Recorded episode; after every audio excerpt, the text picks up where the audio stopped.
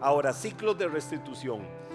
Algo fundamental, es tu tiempo de entrar a ellos. Es el tiempo de que ya tome la decisión de entrar a un ciclo de restitución. ¿Cómo lo hago?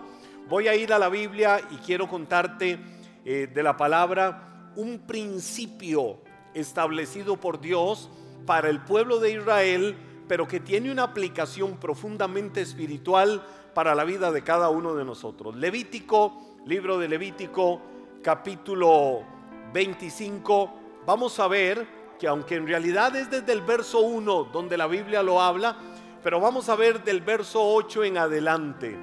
Eh, desde el versículo 1 se nos habla de esta verdad, pero quiero que la veamos desde el verso 8, que dice la Biblia. Además, contarás siete años de descanso, siete conjuntos de siete años que suman 49 años en total. Eh, hagamos un alto ahí, para que la matemática no nos confunda. La Biblia dice contarás siete años de descanso. ¿De qué se trata esto? Había una orden de Dios sobre el pueblo de Israel. La orden era, ustedes van a trabajar seis años seguidos. Y el séptimo año será un año donde van a hacer que la tierra repose. Es decir, van a labrar la tierra, van a ser productivos en todo lo que hagan, pero cada siete años ustedes van a hacer descansar la tierra. Y luego dice, eso van a sumar siete conjuntos de siete años. Siete, siete conjuntos de siete años. Lo que la Biblia está diciendo es siete veces siete. Siete veces siete. Los matemáticos rápido dirían que siete por siete es 49. Es decir, siete periodos de años por siete suma 49 años. Hasta ahí vamos bien con eso. Dice, entonces, en el día del perdón del año 50, es decir, el año que sigue a esos 49, haz un fuerte y prolongado toque del cuerno de carnero, del chofar, por todo el país aparta este año como un año santo, un tiempo para proclamar libertad por toda la tierra para todos los que viven allí. Será un año de jubileo para ti. Di conmigo año de jubileo.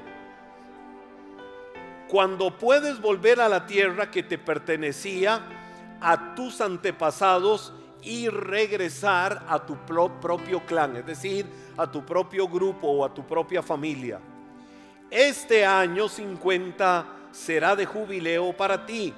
Durante ese año no deberás sembrar tus campos ni almacenar ninguno de los cultivos que crezcan por sí solos, ni recoger las uvas de tus vides no podadas, de tus vides no podadas. Será un año de jubileo para ti y deberás de mantenerlo santo.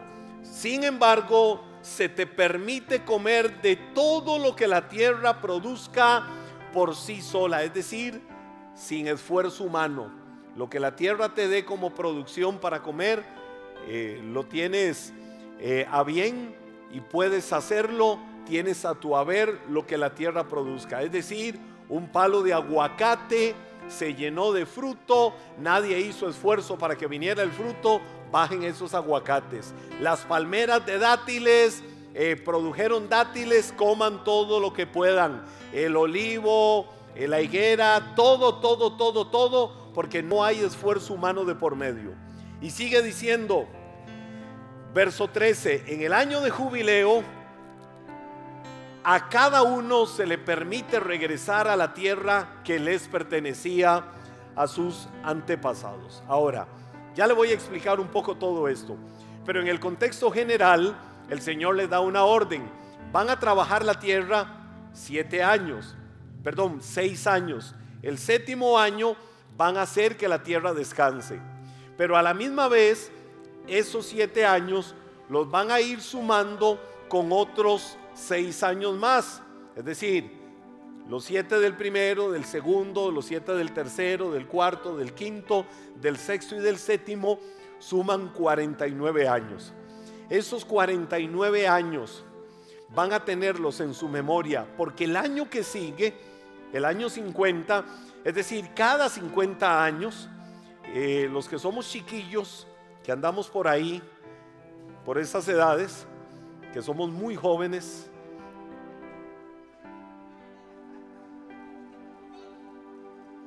bueno, por lo menos solo yo creo eso y con fe. Eh, alguien dice 50 años, ya está en la etapa complementaria. No, yo estoy en la adolescencia de mi vida. Eh, cuando llega a los 50 años, ese año 50 lo van a llamar año de jubileo. Ahora te voy a decir algo. La palabra jubileo eh, no la voy a ver en su etimología, pero la palabra jubileo para efectos de la aplicación espiritual literalmente es no solo llamarle año de jubileo, sino llamarle el año de la restitución de Dios. Es decir, un año de jubileo es un año de restitución de Dios. Y ya lo vamos a ver. Ese año 50, la orden de Dios es, ustedes no van a tocar la tierra, no van a labrar la tierra, van a dejar que los campos descansen, van a dejar que la tierra haga su trabajo solita, no van a hacer esfuerzo sobre ella. Es decir, déjenla reposar. Simultáneamente, el Señor dice, yo voy a empezar a darle a ustedes. ¿Qué era lo que Dios iba a darle? Ya lo vamos a ver en el proceso. Pero lo primero que quiero ver con todo esto es que todo en la vida tiene un tiempo señalado. ¿Recuerdan al sabio Salomón diciendo que todo bajo el cielo tiene un tiempo Tiempo de dormir, tiempo de trabajar, tiempo de sol, tiempo de lluvia, tiempo de noche. Hay un tiempo para todo en la vida. Y el rey Salomón lo dejaba muy claro. Ahora, desde el mismo comienzo de la creación, vemos a Dios trabajando en todas las cosas y a todo lo que Dios creaba y hacía, le daba un tiempo específico. El día, la noche, todo sucede en un tiempo determinado, pero Hagámonos preguntas, ¿qué es el tiempo? ¿Qué es el tiempo? ¿Cómo entenderlo? Eh, ¿Es posible que nosotros podamos darle sentido al tiempo? ¿Cómo manejar el tiempo? Porque para Dios una de las cosas más importantes es el tiempo. El tiempo es importantísimo para Dios. Tanto que establece esto del jubileo. Cada siete años reposa la tierra un año cada 49 años el que sigue es un tiempo de jubileo o es un tiempo de restitución o es un tiempo para que empiecen a hacer cosas totalmente diferentes. Cada minuto, cada hora, cada segundo y todo lo que sucede es muy importante para Dios. Por eso, a través del mismo apóstol Pablo, la Biblia dice, levántate levántate tú que duermes, levántate de entre los muertos y te alumbrará Cristo. Hablando del tiempo, hablando del manejo y la administración del tiempo que muchas personas despilfarran, inmediatamente después de eso dice, porque los tiempos no son buenos. Y si los tiempos no son buenos, por eso es que dice, levántate tú que duermes, levántate de entre los muertos y te alumbrará Cristo. Entonces, por eso encontramos en la Biblia periodos de tiempo muy marcados por Dios para llevar a cabo un propósito. Es decir, todo lo que Dios hace y todo lo que Dios permite sobre la faz de la tierra tiene un tiempo preciso. Yo por años le he dicho a la gente y le he enseñado a muchos de manera particular, Dios te va a usar, Dios te va a levantar, Dios va a cumplir un plan, Dios va a cumplir un propósito en tu vida, pero dale tiempo al tiempo de Dios. El tiempo nuestro no es el tiempo de Dios. El tiempo nuestro es el cronos. El tiempo, eh, eh, el tiempo nuestro es el, ya me pasó un mes, ya me pasaron dos meses, ya me pasaron tres meses. ¿Y cuándo se va a cumplir esto? Espérate. No te sujetes al cronos, es decir, no te sujetes al reloj, sujétate al tiempo de Dios. El tiempo de Dios no es el tiempo de nosotros. Lo que para nosotros puede tardar mil años en lograrlo, si a Dios le place, lo hace en un día. Y lo que nosotros quisiéramos que suceda ya, si a Dios le place, va a durar mil años para hacerlo. No podemos sujetarnos al cronos.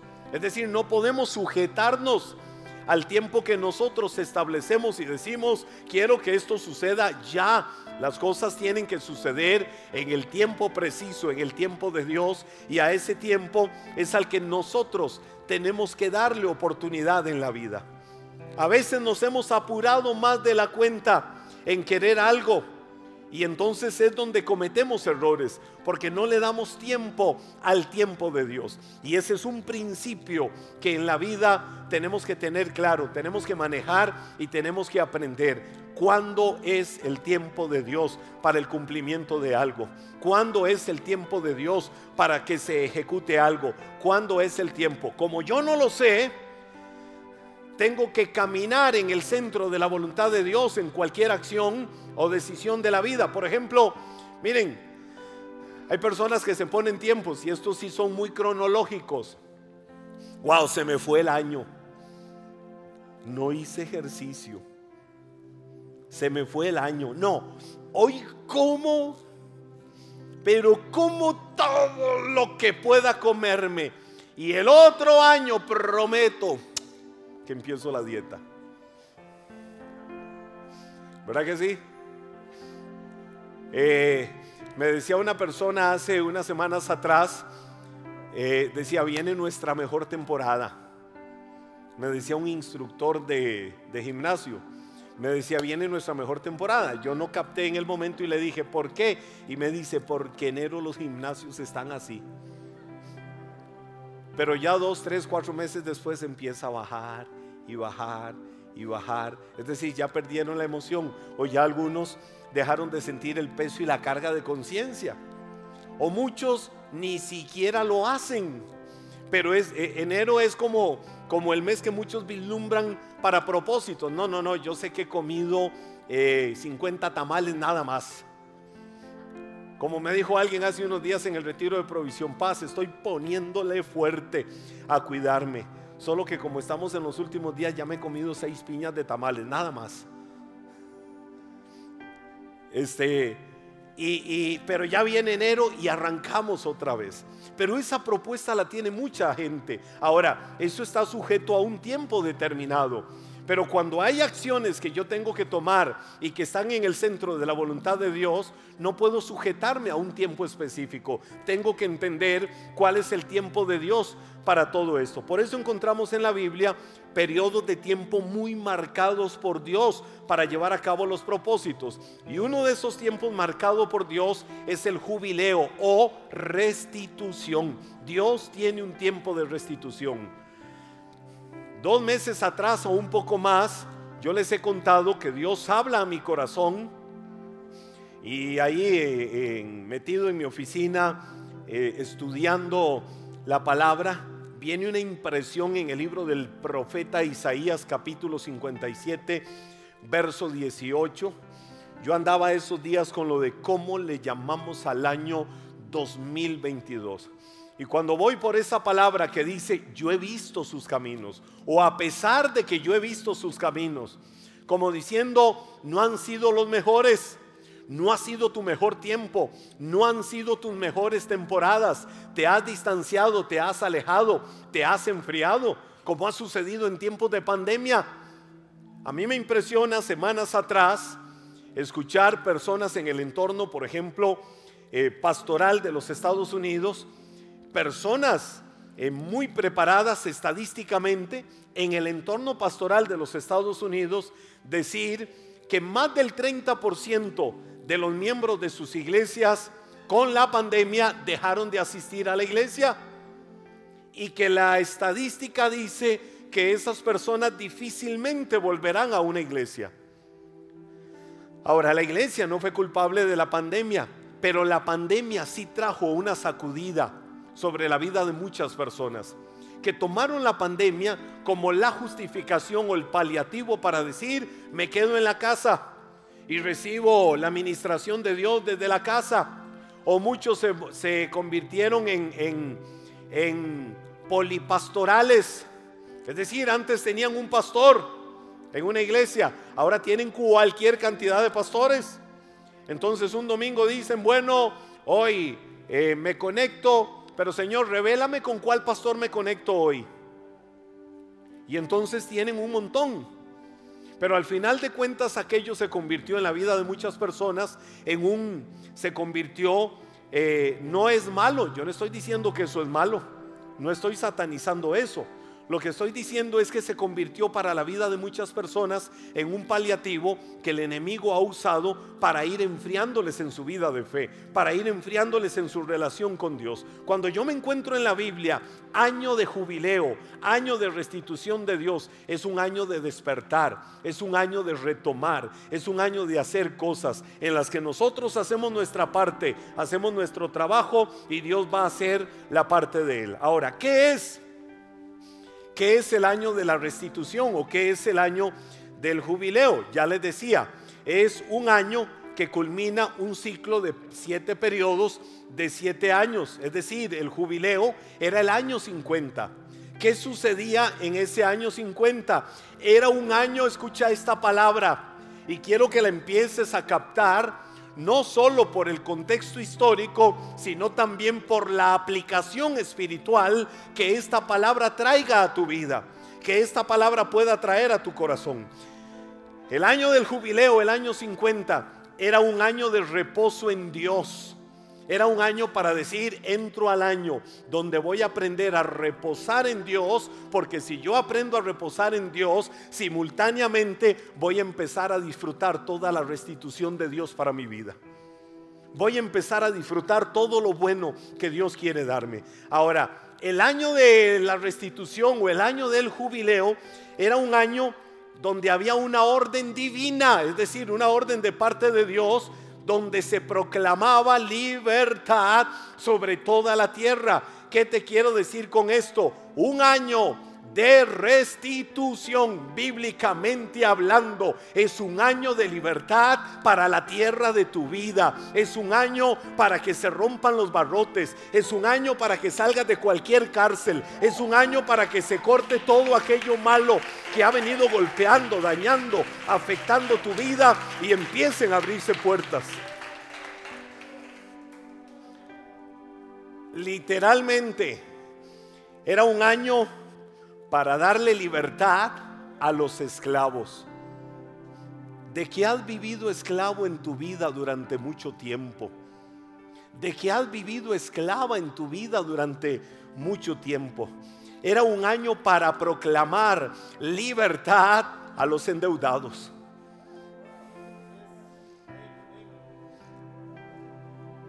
Yo estoy segurísimo que el año 2022 año de la restitución. Y se lo puedo decir con certeza, porque conozco de muchos años, de varios decenios atrás, conozco al Dios al que le he servido y en el que he creído. Estoy convencido y estoy persuadido que este año 2022, año de restitución, algunos van a decir, wow, ¿cómo salí de esta deuda? ¿En qué momento me pasó esto? ¿En qué momento ya no debo? ¿De dónde vino este milagro? ¿De, dónde sucedió esto? Te voy a decir algo. A veces ni siquiera que te importe. Que ni siquiera te importe de dónde vino y cómo vino. Solo tienes que saber que vino y hay que disfrutarlo. Mire, hace unos días me decía una persona eh, acá en la iglesia, me dice, paz, y llego a tal entidad y les pido que hagamos cuentas a ver cómo está todo y me vuelven eh, la computadora y me dicen, no, no hay ningún problema, usted está limpia, no tiene absolutamente nada, usted no debe nada de nada de nada. Y dice la persona que dijo, bueno, si dicen aquí que yo no debo nada, punto, no sé cómo se pagó, pero no debo nada. Y salió y se fue y le dijo, muchas gracias. Yo recuerdo que a mí me pasó yo les he contado que hace muchos años, perdón, no, poquitos años atrás, termino una carrera, eh, eh, había terminado una carrera, sí, hace como 30 años, termino una carrera y para entrar a mi periodo, a mi etapa de graduación, yo sabía que tenía que saldar eh, algunos compromisos que tenía, gastos de graduación y otras cosas, eh, además de los últimos meses, yo decía, Señor, ¿cómo hago? Yo trabajaba para un ministerio de comunicación cristiana y en esos días el asunto estaba un poco complejo. Este, yo dije, me, Señor, me muevo y voy al lugar, eh, ahí en el centro de San José, al edificio eh, universitario del lugar. Llegué, me paré al frente. En ese tiempo tenían las computadoras muy pequeñitas, eran unos cajones, pero así grandísimos. Y entonces está la persona de la recepción con la computadora y yo llegué así firme. Eh, buenas tardes. Este, Hola, ¿qué tal? ¿Cómo está Henry? Muy bien, gracias a Dios. Vengo nada más para que me digas eh, cómo están mis compromisos financieros para ponerme al día. Me dice, con mucho gusto. Y entonces la persona se fija y me dice, no, no debes absolutamente nada. Le digo, no, quiero que revises bien para saber cuánto es lo que debo. Vuelve a ver y me dice, no debes absolutamente nada, todo está pagado. No sé cuál es la duda, qué es la inquietud. Ya todo, hasta tus gastos de graduación están pagados, están cancelados. Y yo no había entendido lo que estaba sucediendo y le insistía y le digo, es que hay un error. Pero ¿por qué hay un error? Porque yo creo que sí debo. Y la persona misma me decía que no debe absolutamente nada. Y yo escuché como una voz interna que en el momento en medio de lo que estaba sintiendo ahí, no captaba que era el Espíritu de Dios hablándome y diciéndome, sal corriendo de aquí. Lárgate. Y entonces, ante la insistencia, yo le dije, bueno, está bien, muchas gracias. Me fui y hasta hoy no sé cómo se pagó eso, no me importa, solo sé que se pagó. El año 2022 será un año para que muchos de ustedes empiecen a contar milagros y empiecen a decir, no sé cómo sucedió, no sé cómo pasó, pero este es mi año de jubileo, este es mi año de restitución, este es mi año de bendición, este es mi año de glorias.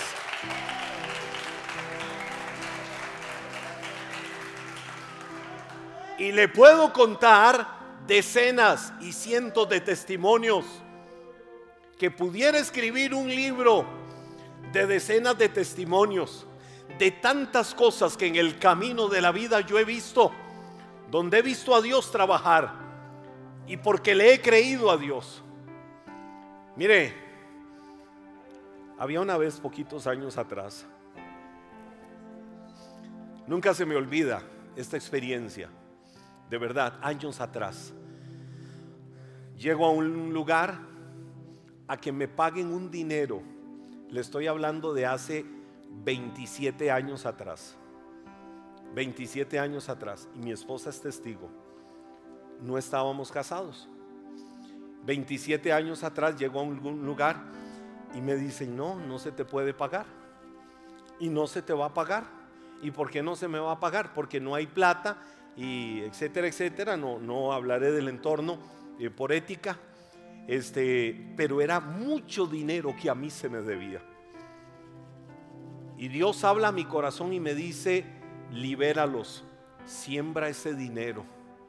yo dije, Señor, que Dios lo pone en mi corazón. Y recuerdo que vengo y les digo, está bien, paz, no hay ningún problema, que eso quede sembrado y punto. Y el tema murió. Y entonces Dunia después se da cuenta, pero ¿cómo hiciste eso? No, tenés que reclamarles y tenés que decirles y etcétera, etcétera. Y entró un debate ahí, este, por lo que yo tenía en mi corazón. Siguiente día, literal, siguiente día, después de que pasa esto. Yo había regresado después de un tiempo, de mucho tiempo fuera del país, eh, trabajando con un ministerio en los Estados Unidos y regreso y me invitan a estar en, unos tiempos de radio. Y estoy haciendo radio nuevamente y me estaban invitando a que retornara a la radio y todo el asunto. Pero yo dije, no, nada más, me quedo eh, unos días haciendo radio por lo de la fiebre. Recuerdo que me llama una señora. Oiga esto, me llama una señora llorando literalmente. Y nada más escucho al otro lado donde yo contesto y eh, nada más escucho, Henry Zúñiga. Yo sí, señora, para servirle. No puede ser, no puede ser, esto es un milagro. Así me dijo la persona. Y le digo, ¿con quién tengo el gusto? ¿Qué pasó? ¿Qué sucedió? Me dice, vea, mi nombre es fulana de tal, así, así, así, así. Quiero contarle algo. Para resumírselo, me dice, yo no puedo ir a ninguna iglesia, yo no me puedo congregar en ninguna iglesia. Me dicen, pero yo si algo tengo claro es que he sido fiel con Dios y no le fallo a Dios. Indefectiblemente, me dijo esta mujer, indefectiblemente le diezmo a Dios. Nunca se me olvida esta señora, porque vive o vivía eh, ahí por la avenida 10, por la bomba Shell que estaba ahí, casi al frente. Y me dice, vea, yo le he guardado ese diezmo a Dios y me metí a un tiempo de ayuno y le dije, Señor, dime qué tengo que hacer con este dinero. Un día me dice, hace mucho tiempo lo escucho a usted hablando por la radio y Dios me dice, ese dinero se lo vas a dar a él. Y yo dije, wow, Señor, este hombre ha sido para mí un pastor en la radio durante mucho tiempo. Ahora entiendo que sí es de él. Me dice, pero me quedé y me quedé, me dice, yo no puedo ir a ninguna iglesia porque me hablaba de la situación de un hijo en una situación física especial. Y cuando esta señora, yo la escuchaba llorando al otro lado, me dice, por favor, venga a mi casa, venga a mi casa, yo vivo en tal parte, así, así, venga, porque si usted no viene, este dinero me le va a prender fuego a la casa. Y entonces recuerdo que estaba un amigo por ahí, Víctor Navarro, y le digo, Víctor, vamos conmigo. Víctor tenía un carrito. Me dice, claro, yo te llevo. Y entonces fuimos a la casa de ella, llegamos, oramos por su hijo, compartimos con ella.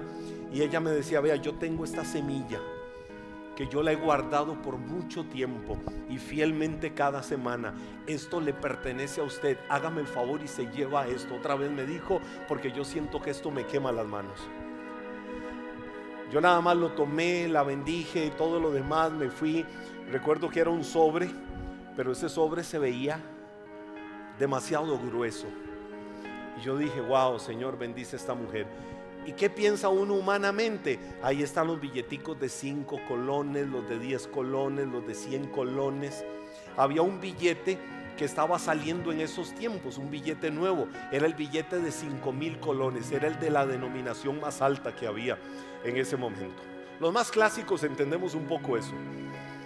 Y entonces, cuando yo llego y estoy ya en un lugar privado y me acuerdo y lo saco de una bolsa que yo tenía, cuando lo saco y lo abro y yo empiezo a ver todo lo que había ahí adentro, literalmente empecé a llorar doblé mis rodillas y dije, Señor, no puede ser. Esto es tres veces lo que no me habían pagado, porque dijeron que no podían pagarme y tú me dijiste que lo sembrara. Al siguiente día me lo devolviste tres veces más fuerte de lo que yo había sembrado en la obra del Señor en ese momento.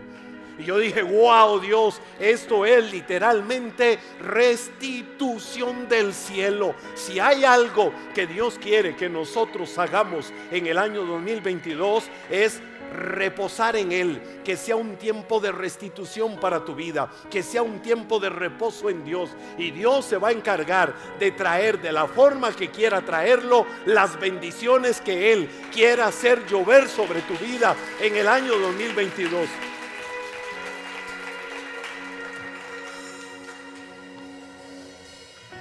Proclamar jubileo o proclamar restitución también es proclama de libertad para los oprimidos. Cuando Dios me dio la palabra de Isaías 57, 18, y esa palabra termina diciendo el versículo, y a todos los que se han lamentado, y empiezo a buscar el sinónimo de lamento, todos los que han estado oprimidos, todos los que han estado tristes, todos los que han estado depresivos, todos los que han estado angustiados, todos los que han estado desesperados, todos los que han estado en dolor, todos los que han estado en abatimiento, todos los que han estado en desesperación, yo los voy a empezar a consolar. Así termina ese versículo diciendo, inmediatamente empieza el siguiente versículo 19 y sus labios comenzarán a hablar alabanza. Te faltan muy pocas horas para que venga el año 2022. Que el año 2022 lo empieces hablando alabanza. Que el año 2022 lo empieces no hablando incertidumbre. Bueno, si Dios me permite llegar. Bueno, que este año no sea tan terrible como fue este terrible año 2021. Bueno, que este año las enfermedades no me golpeen como me golpearon en el año 2021. No, hubo enfermedad, hubo momentos de escasez, hubo tristeza, hubo opresión, hubo lo que quieras decir, pero va a haber algo más grande. Llegaste hasta hoy y si llegaste hasta hoy es porque hay un Dios más grande que todo eso que en algún momento te quiso aplastar y te quiso doblegar. Y ese Dios te ha cuidado, ese Dios te ha sostenido. Y el año de restitución o el año del jubileo es un año de libertad para que la tierra regrese a aquellos que la habían perdido por problemas financieros.